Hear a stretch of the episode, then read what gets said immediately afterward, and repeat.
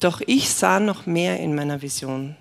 Mit den Wolken des Himmels kam einer, der aussah wie ein Menschensohn.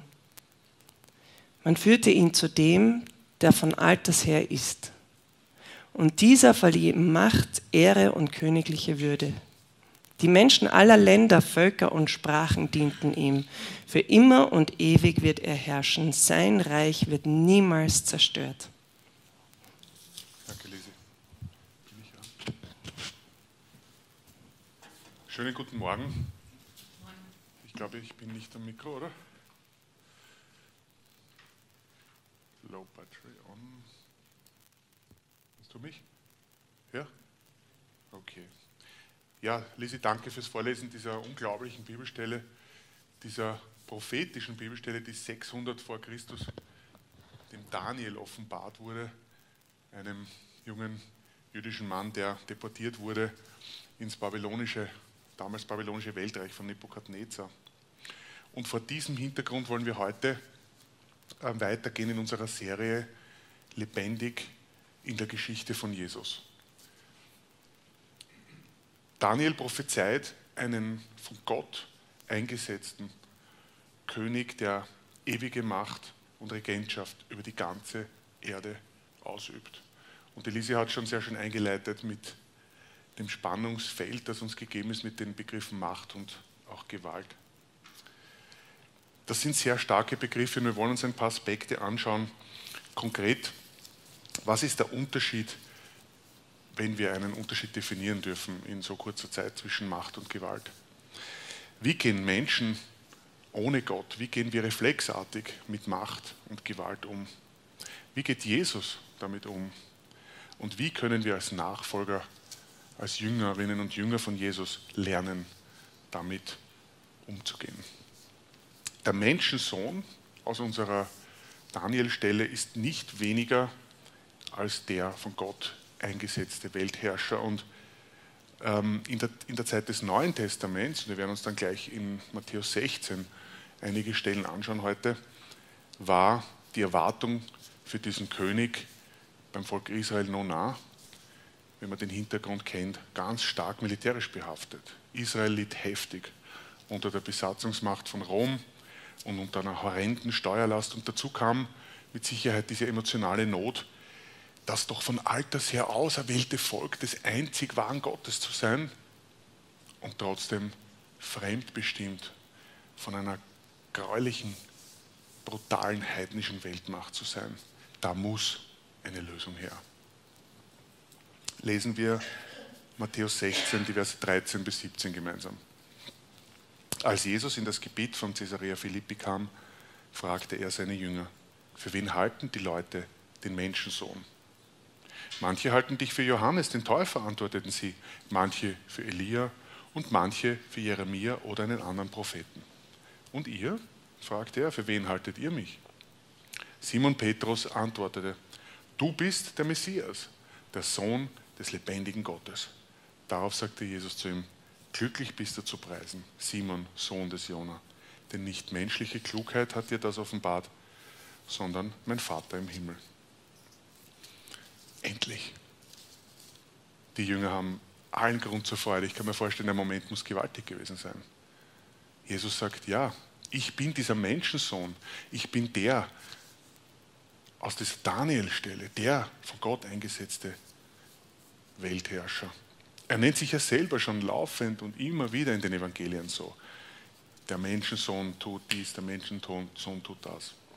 Er beansprucht also ganz klar, dieser König zu sein. Er outet sich, könnte man neudeutsch sagen, bei Petrus und den Jüngern zum ersten Mal als dieser Messias.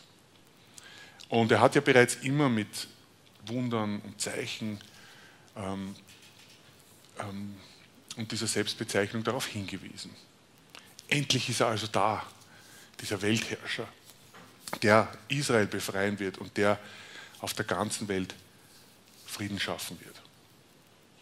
Und ich möchte noch eins betonen, an dieser, in dieser Danielstelle wird klar, Gott selbst ist es, der diesen König einsetzt, der ihm Hoheit und königliche Macht und alle Würde, die man nur haben kann, Jesus verliehen hat. Also für einen frommen Juden eine absolute Win-Win-Situation. Endlich ist er da.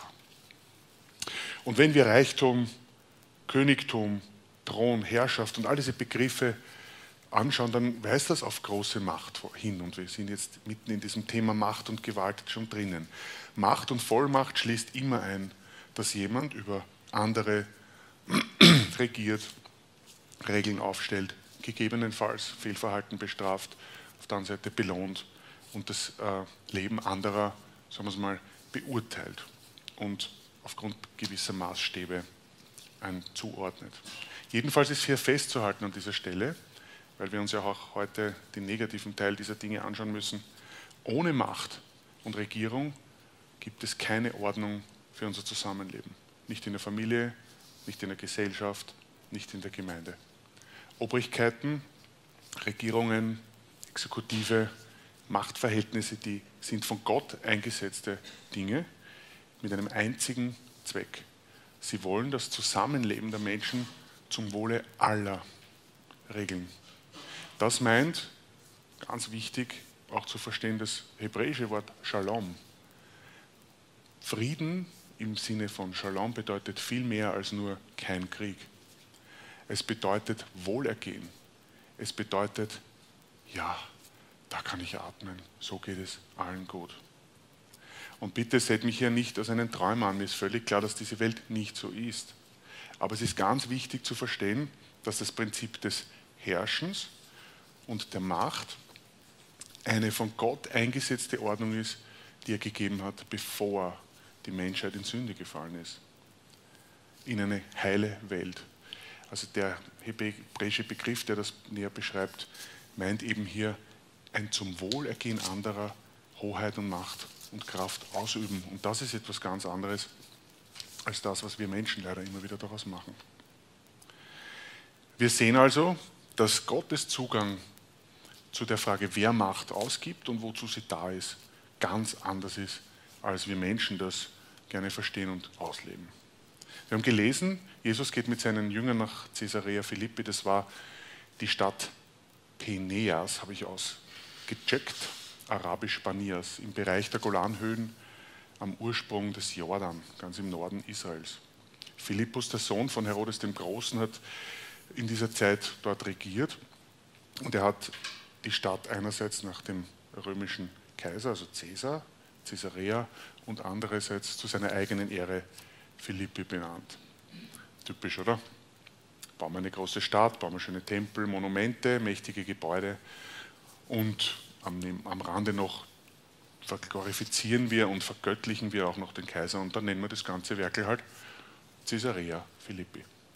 Ich glaube, das hat einen durchaus erlebnispädagogischen Aspekt, auch warum Jesus genau dorthin geht mit seinen Jüngern und ähm, sie vor dieser menschlichen Macht und auch Gewaltstruktur ähm, darauf hinweist, dass er der Messias ist und dass er ganz anders ist. Und wir werden gleich darauf kommen, darauf kommen, warum das für die Jünger aber ganz widersprüchlich noch werden wird. Jedenfalls die menschliche Natur kennt Macht, Gewalt, Intrigen, Verschwörungen, Deportation Andersdenkender, baut gerne mal Regime, geht gerne mal durch einen Putsch, führt Kriege und so weiter und sagt vielleicht einfach gesagt, wie du mir, so ich dir. Das heißt, wenn der Mensch mit Macht umgeht, dann ist er gern auch mal bereit, Gewalt anzuwenden. Doch wir wissen auch aus der Weltgeschichte und ich fürchte auch aus mancher persönlicher Erfahrung, dass Macht, oder nennen wir es mal jetzt bewusst, vielleicht trennen wir es mal bewusst, diese negative Art von Macht, also Gewalt letztlich, zu Gegengewalt führt, dass eine Lüge zur nächsten führt und die Dominanz und der Missbrauch von diesen Dingen zu Rache, zu Bitterkeit oder anderen Finsternissen und schrecklichen Dingen führt. Mahatma Gandhi hat gesagt, was mit Gewalt erlangt worden ist, kann man nur mit Gewalt behalten. Ich glaube, das ist eine große Wahrheit. Jedenfalls, Gottes Wege sind nicht unsere Wege, das wissen wir. Bei ihm ist irgendwie alles ganz anders. Und darum müssen wir jetzt weiterlesen in Matthäus 16, 21 bis 23. Da heißt es, danach redete Jesus mit seinen Jüngern zum ersten Mal offen darüber, was er nach, dass er nach Jerusalem gehen und dort von den Ältesten den führenden Priestern und den Schriftgelehrten vieles erleiden müsse. Er werde getötet werden und drei Tage danach auferstehen. Da nahm ihn Petrus beiseite und versuchte mit aller Macht ihn davon abzubringen. Niemals, Herr, auf keinen Fall darf so etwas mit dir geschehen. Aber Jesus wandte sich um und sagte zu Petrus, geh weg von mir, Satan. Du willst mich zu Fall bringen. Was du denkst, kommt nicht von Gott, sondern ist menschlich. Was ist da los? Gerade noch der Messias, gerade noch als Weltkönig offenbart, Petrus gelobt für sein Bekenntnis, für sein Erkennen und dann diese überharte, sehr, sehr scharfe Zurechtweisung. Geh weg von mir, Satan, sagt er zum Primus seiner Jünger. Der Schlüssel hier ist, was du denkst, kommt nicht von Gott, sondern ist menschlich. Ich möchte nochmal sagen, Gott denkt ganz anders darüber, wie man zur Macht kommt und wozu sie da ist, als wir Menschen das so oft tun. Jedenfalls in dem Moment muss sich Petrus wohl gewünscht haben, sich gerne in alle Einzelmoleküle seines Körpers auflösen zu können, oder? Wenn ich das von meinem Herrn höre, dann weiß ich wirklich nicht, wo ich mich hin verkriechen möchte. Aber ich verstehe die Reaktion von Petrus irgendwie schon gut. Jetzt sagst du doch gerade, du bist dieser König, du wirst über alle Völker herrschen, du bist endlich der, der uns befreien wird von den Römern und überhaupt von dem ganzen Elend dieser Welt. Und dann sagst du, aber ich muss sterben. Und ich weiß nicht, ob er das mit der Auferstehung noch gehört hat, überhaupt danach. Ich werde, er wird sterben, der Mensch, sondern er wird auferstehen. Hat er das überhaupt noch gehört? Was ist überhaupt Auferstehung? Ein Konzept, das für uns heute, glaube ich, auch noch dazu viel klarer ist im neuen Bund. Aber Fakt ist, das geht überhaupt nicht ins Hirn von Petrus und ich, ich habe Verständnis für ihn. Ich würde es mir auch anders vorstellen. Aber Jesus macht diesen wunderschönen, radikalen, anderen Ansatz Gottes in einem ganz herrlichen und, und, und auch verstörenden Satz klar. Markus 10, Vers 45 müssen wir einfach lesen an der Stelle. Denn auch der Menschensohn ist nicht gekommen, um sich dienen zu lassen, sondern um zu dienen und sein Leben als Lösegeld für viele hinzugeben. Was hier sterben muss in, dem, in der Frage nach der, in, der, in der Nachfolge von Jesus ist der menschliche Zugang zu der Frage, wie Macht funktioniert, wie man sie erlangt und wozu sie, wozu sie da ist. Denn die Macht ist oft Machtmissbrauch zentriert und eben auch durchaus mal gewaltbereit, wenn es denn sein muss. Aber der Weg, den Jesus gegangen ist, der muss uns zum Vorbild werden. Machtvoll, aber gewaltlos mit dem Fokus des Dienens. Das ist der einzige Weg für diese Welt, der nicht ins Verderben führt, der uns aus dem Elend und Verderben unserer menschengemachten Systeme herausführen kann. Lesen wir den dritten Abschnitt noch aus Matthäus 16, aus dieser ja, erlebnispädagogischen Ausflugsgeschichte von Jesus mit seinen Jüngern. Dann sagte er zu seinen Jüngern, wenn jemand mein Jünger sein will, muss er sich selbst verleugnen, sein Kreuz auf sich nehmen und mir nachfolgen. Denn wer sein Leben retten will, wird es verlieren. Wer aber sein Leben um meinetwillen verliert, wird es finden. Was nützt es einem Menschen, die ganze Welt zu gewinnen, wenn er selbst dabei unheilbar Schaden nimmt? Oder was kann ein Mensch als Gegenwert für sein Leben geben? Denn der Menschensohn wird mit seinen Engeln in der Herrlichkeit seines Vaters kommen und wird jedem nach seinem Tun vergelten. Sein Kreuz auf sich nehmen, sich selbst verleugnen, sein Leben verlieren, um es zu gewinnen. Das ist der Jesusweg und der widerspricht unserer Natur völlig. Und er bedeutet, das dürfen wir ruhig so aussprechen, einen gewaltigen und schmerzlichen Kontrollverlust.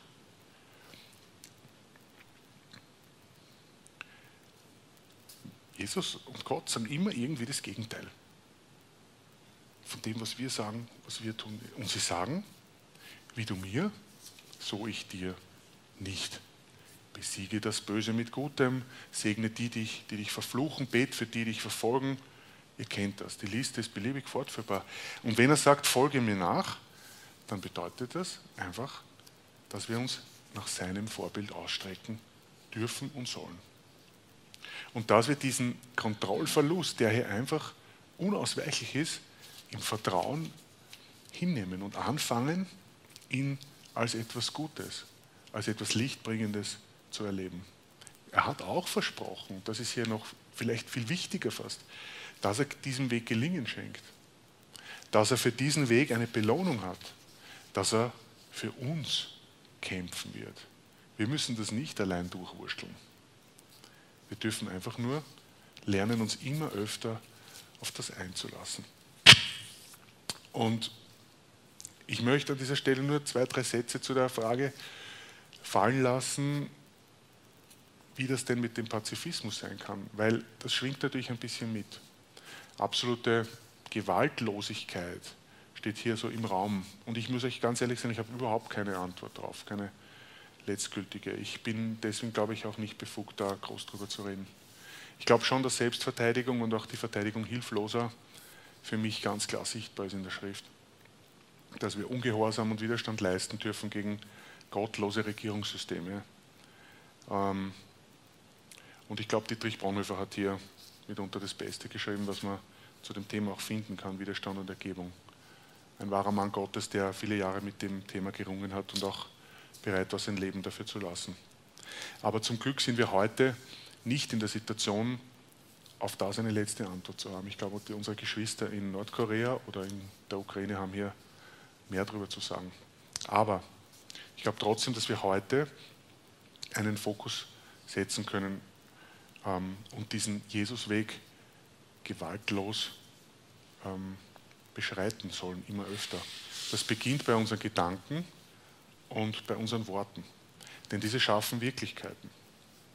Und ich glaube, wir dürfen uns hier einfach wirklich, wirklich in unserer Schwachheit zu Gott begeben und sagen, ich kann das wirklich nicht, aber ich will.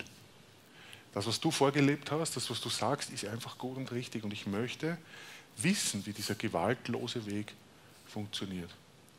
Das heißt nicht, dass wir alles schlucken müssen, dass wir willenlos uns alles gefallen lassen müssen.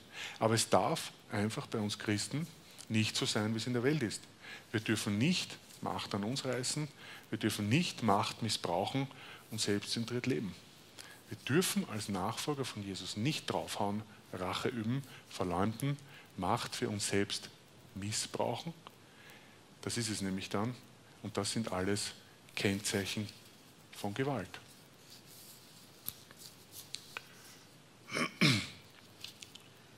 Und weil bei Gott alles so anders läuft als in unserem Denken und bei unseren Reflexen, deshalb, wenn wir die menschliche Geschichte ansehen, sehen wir, was alles geschieht. Nur Elend und Millionen Tote und traumatisierte Generationen und eine zerstörte Schöpfung. Sehen wir, dass der Weg Gottes zu etwas ganz anderem führt. Dass diese Art von Macht konstruktiv ist und dass sie auf das zurückdeutet, wie ich schon eingangs gesagt habe, was Gott vor dem Sündenfall in 1. Mose 1,28 konkret, wer das nachlesen möchte, gesagt hat. Macht euch die Erde untertan und herrscht über alles auf der Erde. Diese Art von Herrschen hat nichts mit Gewalt zu tun, sondern hat mit dieser hoheitlichen Schönheit von Macht zu tun, die dazu da ist, eben aufzubauen, zu bewahren, zu heilen und Schönes hervorzubringen. Machtmissbrauch hingegen wird schnell, wie gesagt, zur Gewalt ähm, und dient letztlich nur sich selbst. Göttliche Macht hat immer das Gegenüber im Blick und ist getrieben von Liebe. Man könnte also zusammenfassen, vielleicht vereinfacht, Gott ist immer mächtig und gewaltig, aber er ist nie gewalttätig. Ich möchte noch Lukas 22, 24 bis 25 zum Abschluss mit euch lesen. Da sagt uns Jesus noch einmal eine wunderschöne Zusammenfassung von diesem Konzept. Unter den Jüngern kam es auch zu einem Streit über die Frage, wer von ihnen als der Größte zu gelten habe. Da sagte Jesus zu ihnen, die Könige führen sich als Herren über, alle, über ihre Völker auf und die Mächtigen lassen sich Wohltäter nennen. Bei euch soll es nicht so sein. Im Gegenteil, der Größte unter euch soll sich auf eine Stufe stellen mit dem Geringsten und wer in führender Stellung ist, soll sein wie der, der dient. Lasst uns das laufend üben in unserem kleinen Machtbereich, den wir haben, den Jesusweg üben, in der Familie, am Arbeitsplatz, in einer Teamleitung, in der Gemeinde. Dienen und den anderen sehen und das menschlich gedacht Unmögliche von Gott erwarten. Ich glaube, lebendig in der Geschichte von Jesus sein heißt genau das. Etwas ausprobieren, am Weg zu sein. Wir brauchen keine starre Frömmigkeit und wir brauchen, glaube ich, noch nicht mal alle Antworten auf alle Fragen des Lebens. Wir brauchen ein tägliches Ich will, fühle mich, ich habe selber nichts, aber ich bin bereit. Und ich glaube, das hält uns in seiner Nähe und dafür sind wir geschaffen, oder? Wir sind doch eigentlich dafür gemacht, in Gottes Nähe zu leben. Dass dabei Fehler passieren werden im Alltag, auch in der Gemeinde, das ist, das ist okay. Wir haben alle Werkzeuge dafür, mit diesen Fehlern auf die Jesusart umzugehen, Dinge zu klären und einen Lebensstil zu etablieren, der wirklich zum Glück gegen unsere Natur geht, der anders ist. Dieser Lebensstil, ich hoffe, getragen von anhaltendem Gebet, wird einen Unterschied machen. Er fördert Macht auf eine Art, wie Gott sie meint. Und wie er sie auch selbst ausgeübt hat und bis heute ausübt. Ich möchte nochmal sagen, es sind nur ein paar wenige Gedanken, um zu gestalten, um Gemeinschaft zu bauen, um zu heilen, um zu versöhnen, um unser Herz neu zu machen, dabei Gott immer ähnlicher zu werden und dieser Welt eine echte Hoffnung zu bringen. Möge diese Macht mit euch sein, darf man vielleicht sagen. Ähm, lass uns das riskieren, immer wieder neu. Das ist nichts, was man einfach so kann irgendwann. Ich glaube nicht, dass wir immer sagen können, ja, das kann ich jetzt. Ich kann jetzt Macht auf Jesus Art. Ich glaube, wir dürfen abhängig bleiben von ihm. Ähm, das ist keine schlechte Art von Abhängigkeit und er wird das auch nie missbrauchen. Wir wissen das. Er wird das geknickte Rohr nicht abbrechen und den glimmenden Docht nicht auslöschen. Alles das hat er versprochen das gilt bis heute so. Ich würde gern mit euch, wenn es euch gefällt, das Vater unser gemeinsam beten. Ich glaube, das wäre ein schöner Moment. Wer möchte, steht dazu auf. Wenn nicht, bleibt sitzen. Laut, leise. Ich glaube, es ist ähm, sehr passend. Das Gebet hat ganz viel für uns. Vater unser im Himmel, geheiligt werde dein Name. Dein Reich komme, dein Wille geschehe, wie im Himmel, so auf Erden. Unser tägliches Brot gib uns heute und vergib uns unsere Schuld, wie auch wir vergeben unseren Schuldigern. Und führe uns nicht in Versuchung, sondern erlöse uns von dem Bösen. Denn dein ist das Reich und die Kraft und die Herrlichkeit in Ewigkeit. Amen.